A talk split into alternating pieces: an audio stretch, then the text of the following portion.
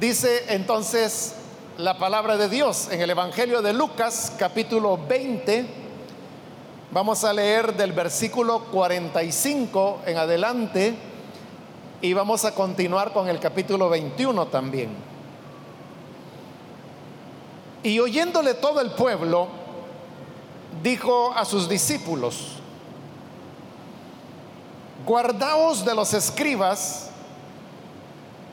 que gustan de andar con ropas largas y aman las salutaciones en las plazas y las primeras sillas en las sinagogas y los primeros asientos en las cenas, que devoran las casas de las viudas y por pretexto hacen largas oraciones. Estos recibirán mayor condenación levantando los ojos, vio a los ricos que echaban ofrendas en el arca de las ofrendas. Vio también a una viuda muy pobre que echaba allí dos blancas y dijo, en verdad os digo que esta viuda pobre echó más que todos porque todos aquellos echaron para las ofrendas de Dios de lo que les sobra, mas esta, de su pobreza, echó todo el sustento que tenían. Amén. Hasta ahí vamos a dejar la lectura. Hermanos, pueden tomar sus asientos, por favor.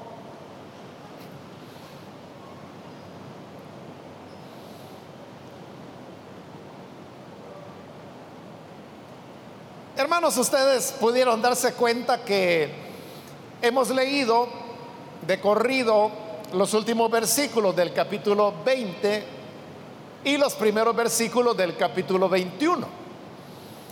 Es importante recordar que cuando las personas que escribieron los libros de la Biblia lo hicieron de un solo tirón, ellos no anduvieron dividiendo lo que habían escrito en capítulos y mucho menos en versículos. La división de los libros de la Biblia en capítulos es algo que se hizo muy posteriormente. En el año 1220 es cuando se toma la decisión de tomar los libros de la Biblia y dividirlos en secciones más cortas, que es lo que hoy nosotros conocemos como los capítulos. Obviamente esta división que se hizo en capítulos eh, es algo que no fue inspirado. Lo que Dios inspiró a través de su espíritu fue la, redacción de los diversos libros de la Biblia, pero hasta ahí. La división en capítulos que se hizo más o menos unos mil años después de que se había terminado de escribir el último de los libros, que fue Apocalipsis, eso ya no fue inspirado, sino que quedó a un criterio puramente humano. Y sería más de 300 años después en que se tomaría la decisión de esos capítulos, a su vez, dividirlos en secciones más pequeñas, que son las que ahora nosotros conocemos como versículos. A eso se debe que cuando los libros de la Biblia fueron divididos en capítulos, las divisiones no siempre fueron las más acertadas, porque es muy común a leer la, Biblia, tanto Antiguo como Nuevo Testamento, que usted puede darse cuenta que la división en capítulos no debió haber hecho, no se debió haber hecho donde fueron hechas, sino que hubo otros lugares en base a que las personas decidían si hacían una división en capítulos o no.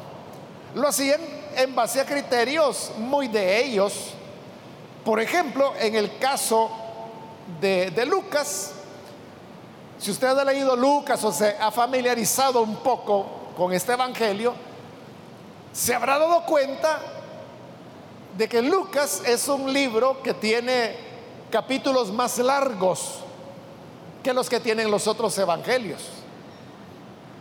Significa entonces que los que se dedicaron a dividir en capítulos el Evangelio de Lucas optaron por dejar capítulos un poco más extensos de aquellos en los que habían dividido los otros evangelios y otros libros de la Biblia. Lo que ocurrió, hermanos, es que lo que se buscaba era que las divisiones se hicieran en base al contenido de los relatos.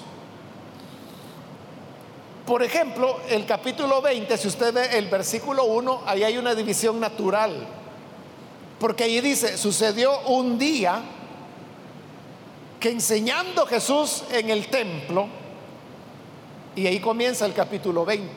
Es decir, esta es una división natural porque ahí se está hablando de un día diferente al del relato anterior. Y también se está hablando de un lugar diferente. Porque se nos dice que lo que allí ocurre ocurrió en el templo en ese día.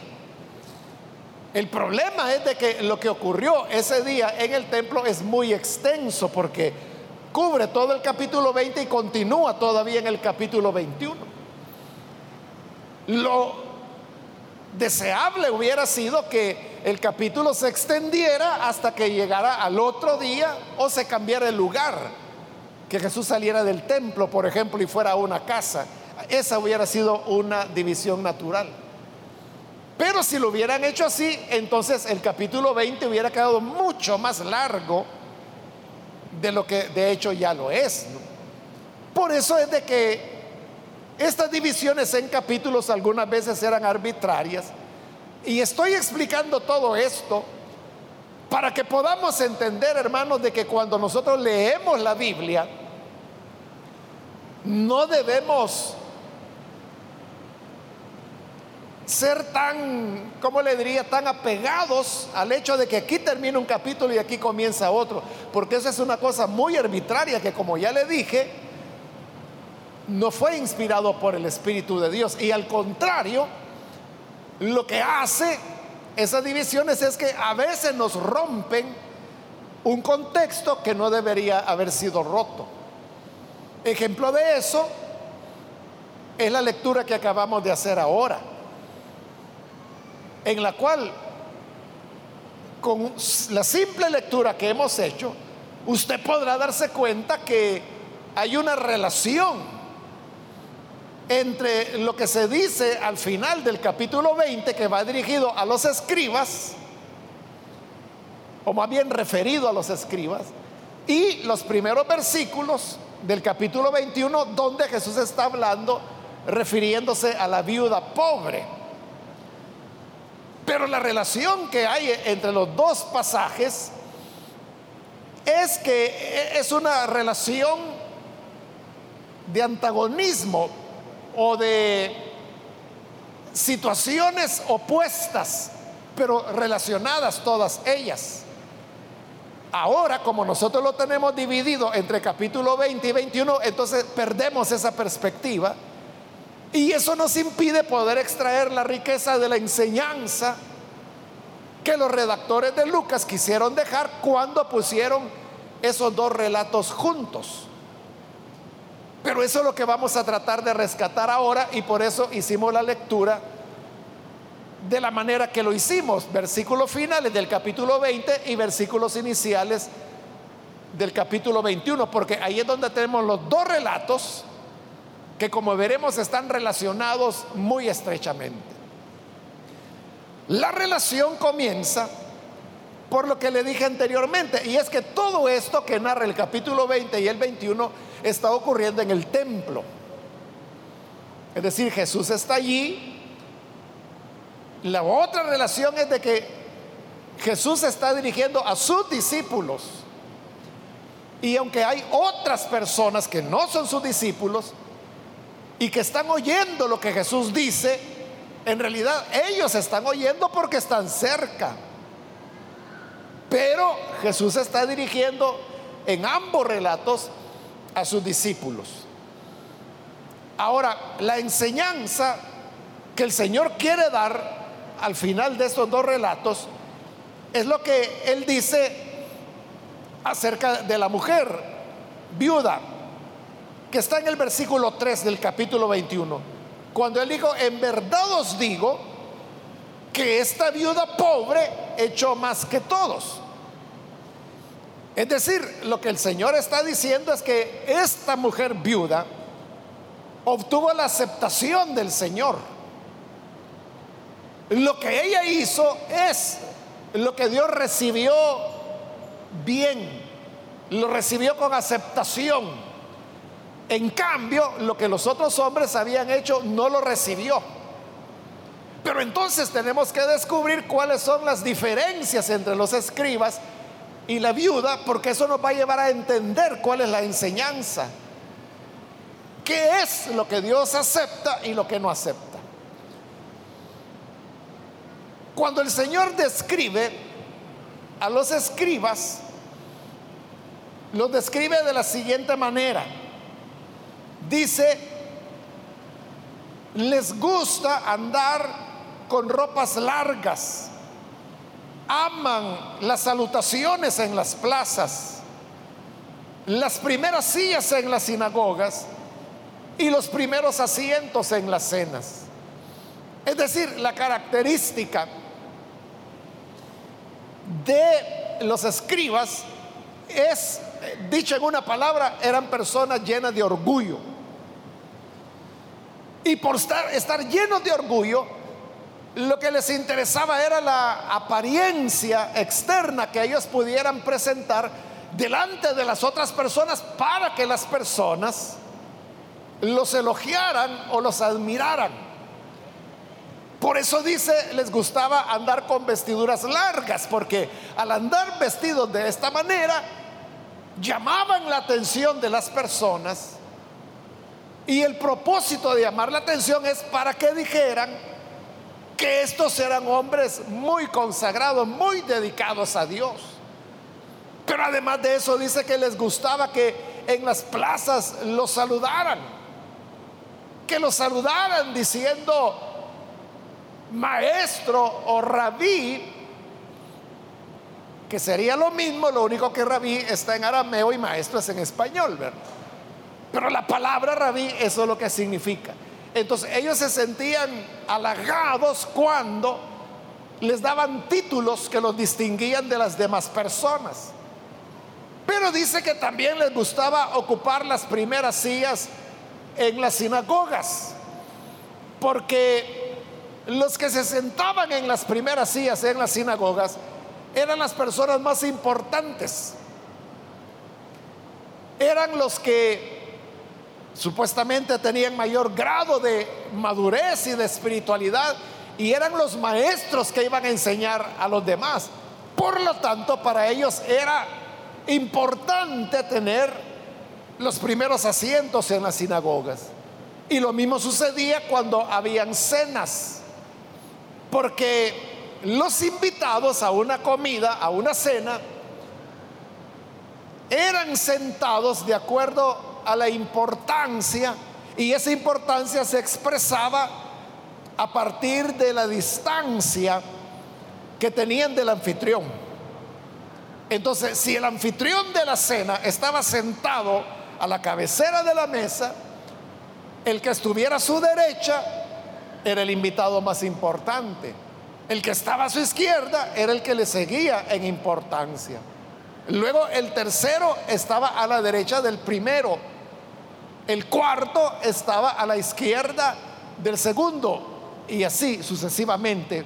Es decir, que los que iban quedando al final de la fila eran los invitados que para el anfitrión no tenían mayor importancia. La tenían porque eran invitados, pero no como para estar en los primeros asientos en la cena.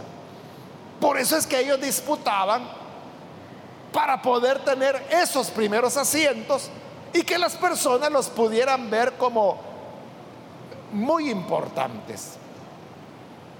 Entonces, los escribas eran personas que iban tras las apariencias, les gustaba mucho presentar delante de los demás un teatro, digamos, por el cual ellos trataban de manifestar que eran muy espirituales, muy entregados a Dios o que eran personas muy importantes. En cambio, hablando de la viuda, el Señor la describe en una frase, dice el versículo 2 del capítulo 21, vio también a una viuda muy pobre. Es decir, ella es todo lo contrario de lo que eran los escribas.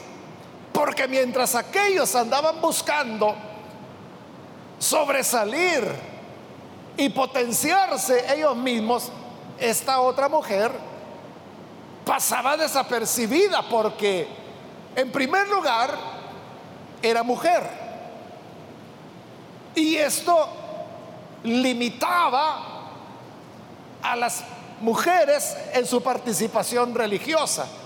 De hecho, se sabe que esta arca de las ofrendas, que dice la escritura que es donde Jesús vio que la viuda llegó a dejar su ofrenda, estaba ubicada justamente donde llegaba el patio de las mujeres, porque hasta ahí podían entrar las mujeres, no podían ir más adentro del templo.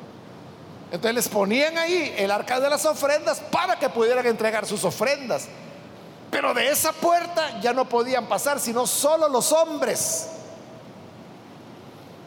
Entonces vea, la mujer siempre quedaba excluida, en tanto que el hombre era el que podía pasar al siguiente patio hacia el interior del templo. Por eso pasaba desapercibida, porque era mujer. En segundo lugar, era viuda. Y el ser viuda la colocaba en una condición de insignificancia social, porque la mujer adquiría en esa época valor social cuando podía darle hijos a un hombre. Fíjese lo que acabo de decir. Ni siquiera adquiría valor social cuando se casaba con un hombre. Podía casarse, pero si no le daba hijos, entonces ella no recibía valor social. Esa es la razón por la cual en la Biblia usted puede ver que el que una mujer fuera estéril, probablemente en algunos casos era el hombre el estéril, y por lo tanto ella no quedaba embarazada, pero como en esa época a la mujer se le atribuía que de ella dependía si quedaba embarazada o no. Entonces, aquellas mujeres que no podían quedar embarazadas, usted puede ver en la Biblia que eran despreciadas y ellas mismas sentían que estaban en una gran desventaja, porque era solo cuando daban hijos a su esposo que ellas adquirían significación social. Pero ¿qué pasaba si esta mujer enviudaba? Lo que le había dado valor ahora lo había perdido porque quedaba viuda. Y lo peor que podía ocurrir es que esta mujer quedara viuda antes de haberle dado hijos a su esposo ahora difunto. Si le había dado hijos, pues había cumplido su tarea y continuaba conservando un poco de ese valor social. Pero si no le había dado hijos y además se enviudaba, esta mujer quedaba en un desamparo total. Entonces esta era la condición de la mujer, que era viuda. Y luego añade el Evangelio diciendo que además de, viuda, era muy pobre. Porque la mujer no podía tener herencia. La herencia venía por la línea masculina. La herencia era patrilineal. Es decir, que pasaba de padres a hijos varones, nunca a una hija. Era de padres a hijos varones. Por lo tanto, cuando una mujer enviudaba, entonces no tenía nada de cómo sobrevivir económicamente. A menos, como le dije, que hubiera tenido al menos un hijo y que este hijo se ocupara de cuidar a su mamá viuda. Parece ser que en el caso de esta mujer no tenía hijos porque se nos dice que era muy pobre. Es decir, ella había quedado sin manera de poder sobrevivir. ¿Cómo hacía para sobrevivir? La mayor parte de viudas vivían de la caridad pública. Por eso es que parte de las obligaciones que la iglesia cristiana adoptó cuando ya se organizó era el cuidado de las viudas, porque no había manera en que ellas pudieran sobrevivir. Entonces la iglesia era la que se encargaba de cuidarlas y como lo dicen las cartas pastorales, a las que de verdad eran viudas, porque no todas podían calificar para recibir esa ayuda. Pero aquí la iglesia no ha nacido todavía. Entonces ahí tiene usted la gran diferencia entre los escribas y la mujer viuda.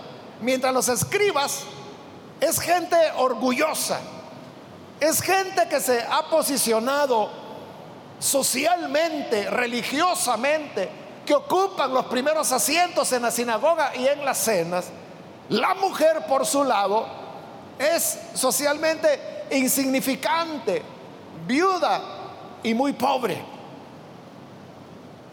Ahora veamos la otra comparación. Hablando de los escribas, dice el Señor en el versículo 47, devoran las casas de las viudas y por pretexto hacen largas oraciones.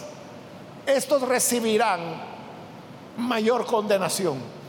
Es decir, que los escribas no solamente eran personas orgullosas, sino que también eran personas avarientas, codiciosos tan codiciosos que dice que devoraban las casas de las viudas, precisamente por lo que le dije anteriormente, que la viuda quedaba desamparada, que la viuda no tenía nadie que, que la ayudara o la defendiera, entonces podían ser presa fácil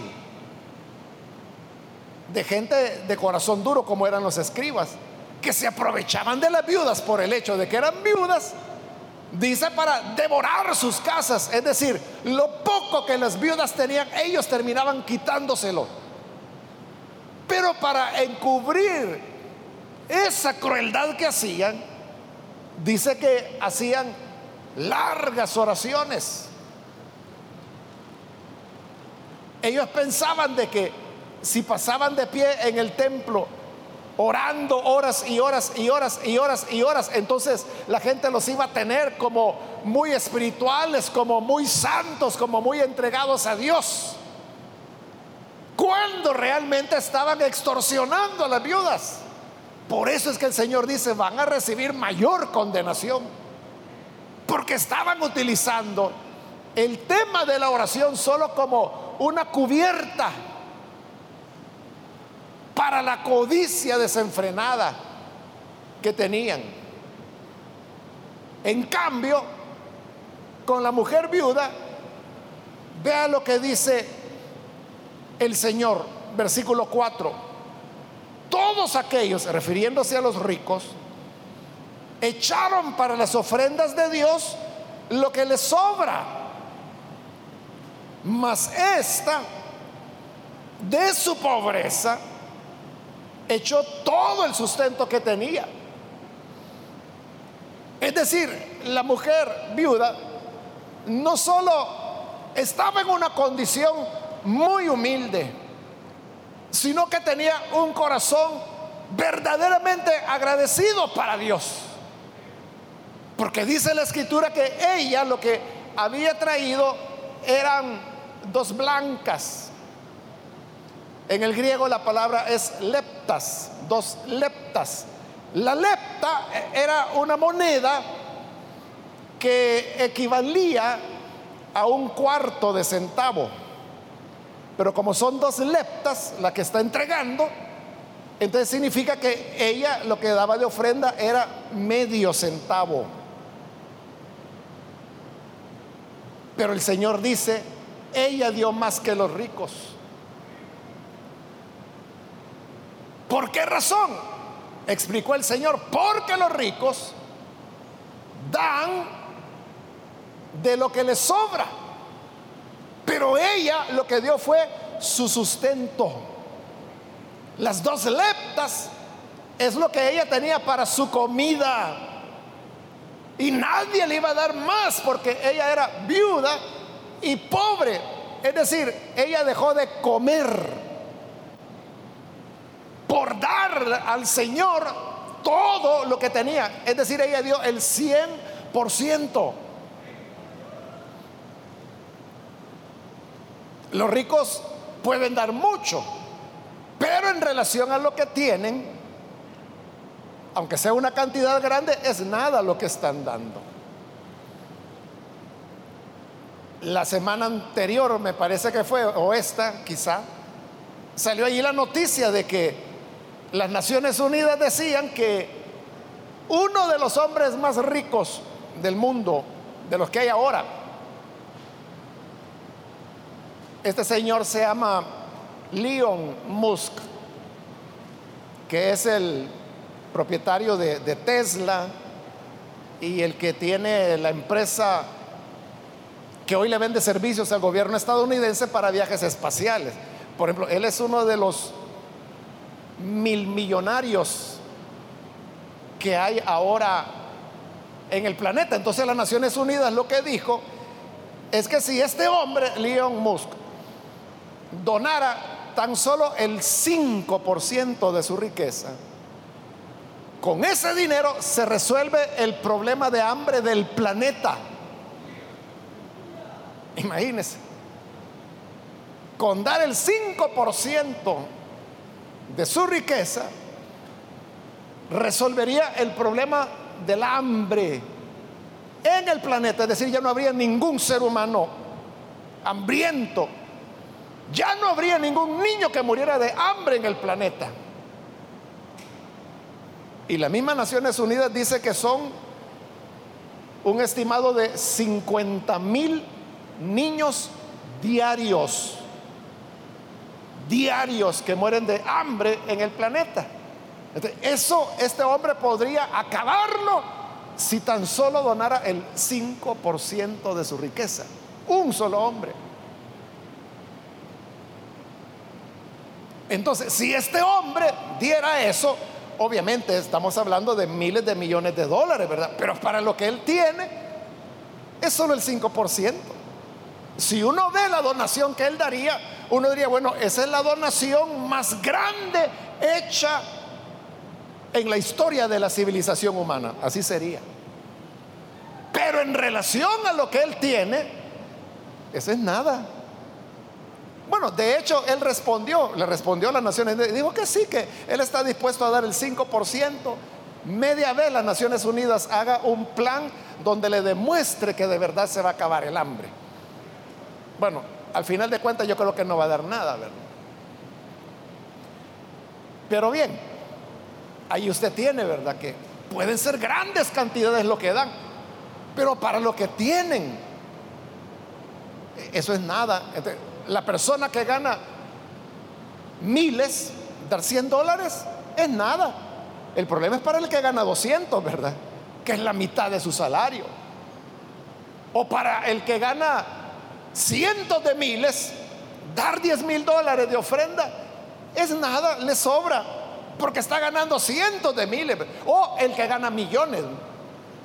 En el caso de estos hombres que ganan miles de millones, miles de millones. Ahí tiene este otro supermillonario, ¿verdad? Este señor Jeff Bezos, ese es el apellido de él, Bezos. Jeff Bezos, que es el dueño de, de Amazon, Por ejemplo, el año pasado, durante la pandemia, cuando muchos tuvieron pérdidas multimillonarias, para Besos fue todo lo contrario. En los meses del confinamiento, él ganó 14 mil millones de dólares. 14 mil millones de dólares en meses, en los meses del confinamiento. Porque como la empresa de él eso hace, ¿verdad? Que, vende en línea y entrega a domicilio. Toda la gente estaba comprando de esa manera. Él se hizo más rico que nunca. Pero esta viuda solo tenía dos leptas. Y eso era el 100%. El 100% de lo que tenía. Y por eso Jesús dijo, ella dio su sustento. entonces, aquí tenemos ya, hermanos, los dos relatos y las dos comparaciones que Jesús está haciendo. Tenemos a los escribas orgullosos y vanidosos. Y tenemos a una mujer, mujer, viuda y muy pobre. Tenemos a unos escribas codiciosos que estafaban a las viudas. Y por el otro lado tenemos a una viuda muy pobre, tan generosa, que dio su sustento, el 100% de lo que tenía. Entre los dos. Ahí es cuando Jesús viene y da su dictamen. Y dice, esta viuda pobre dio más que los demás. Es decir, esto es a lo que Dios le agrada. Entonces, ¿cuál es la enseñanza que el Señor está dando a través de estos dos relatos? La enseñanza, hermanos, la conocemos. Dios resiste al soberbio, pero da gracia al humilde. Si nosotros queremos que Dios nos reciba, si queremos ser aceptados por el Señor, entonces debemos actuar con humildad. No debemos ser jactanciosos, no debemos ser presumidos o querer impresionar a los demás. A quien hay que impresionar es a Dios. Y a Dios se le impresiona con un corazón contrito y humillado. Y en segundo lugar, Dios rechaza, no solo rechaza, sino que dice que va a recibir mayor condenación el que es codicioso. Esas personas que no tienen reparo en estafar a otro, en robarle, como en este caso a las viudas, porque como eran indefensas, les quitaban lo poco que tenían. ¿Y ellas qué iban a hacer? No podían acudir a un abogado, que, lo sabía en la época, con qué él iba a pagar. Entonces el Señor dijo, esos van a recibir mayor condenación. En cambio, aquellos que son de un espíritu agradecido con el Señor, como lo fue la viuda, que dio el 100% de lo que tenía, eso es lo que resultó agradable delante de Dios. Entonces yo termino, hermanos, diciendo que lo que Dios espera de nosotros, en primer lugar, es que seamos personas humildes. El orgullo no lleva a buen término a nadie. La jactancia, la presunción, es camino seguro de destrucción. Pero aprendamos a ser humildes. Como dice la escritura, que no nos alabe nuestra boca, sino que sea el extraño quien lo haga. Y por otro lado, seamos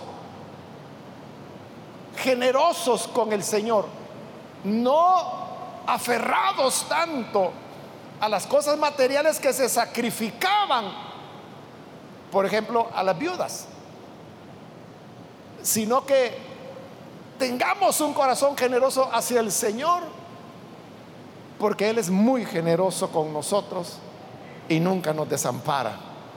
siempre nos da lo necesario para seguir adelante. De manera que haciendo esto podremos recibir el dictamen del Señor que dirá, estas son las personas que me agradan. Estos son los que están haciendo la voluntad de Dios. Estos son los que dieron más que los demás. Aunque en términos absolutos sea menos. Pero lo que para Dios lo que determina si es más o menos es la motivación con la cual se dio. Que Dios nos ayude entonces, hermanos, para que podamos ser así.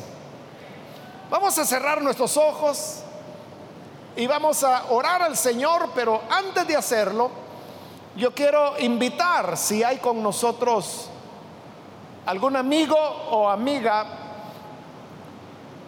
que todavía no ha recibido al Señor Jesús como su Salvador, pero usted ha escuchado la palabra, usted se habrá dado cuenta a través de este pasaje del Evangelio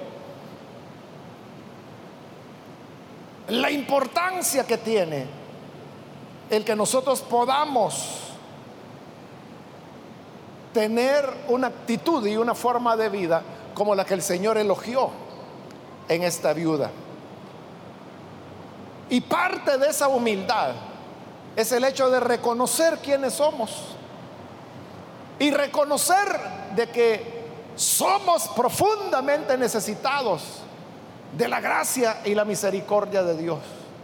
Por eso yo quiero invitar ahora, si hay alguna persona que necesita venir para recibir a Jesús como su Salvador, le invito para que ahí en el lugar donde está se ponga en pie. Para que nosotros podamos orar por usted.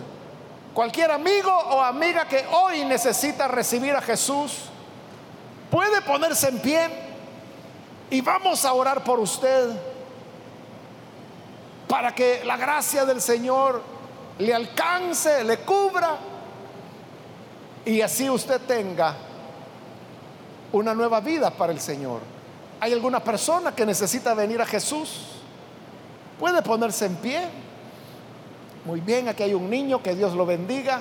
Alguien más que necesita hacerlo puede ponerse en pie. Hoy es el momento para que podamos orar por usted. Hay otra persona que necesita venir al Hijo de Dios. Póngase en pie. Vamos a orar por usted. Hoy es el momento para hacerlo. También quiero invitar si hay hermanos o hermanas que se han alejado del Señor, pero necesita reconciliarse. De igual manera, póngase en pie y le vamos a incluir en esta oración. Muy bien, ahí atrás hay una joven que Dios la bendiga. Alguien más que necesita recibir al Señor puede ponerse en pie. Hoy es el momento, la oportunidad para recibir al Hijo de Dios. ¿Hay alguien más? Le animo para que venga y reciba al Hijo de Dios. Otra persona, voy a hacer ya la última invitación porque vamos a orar en este momento. Pero si hay alguien más que necesita a Jesús, ya sea por primera vez o reconciliarse, Póngase en pie en este momento para que podamos también incluirle en esta oración.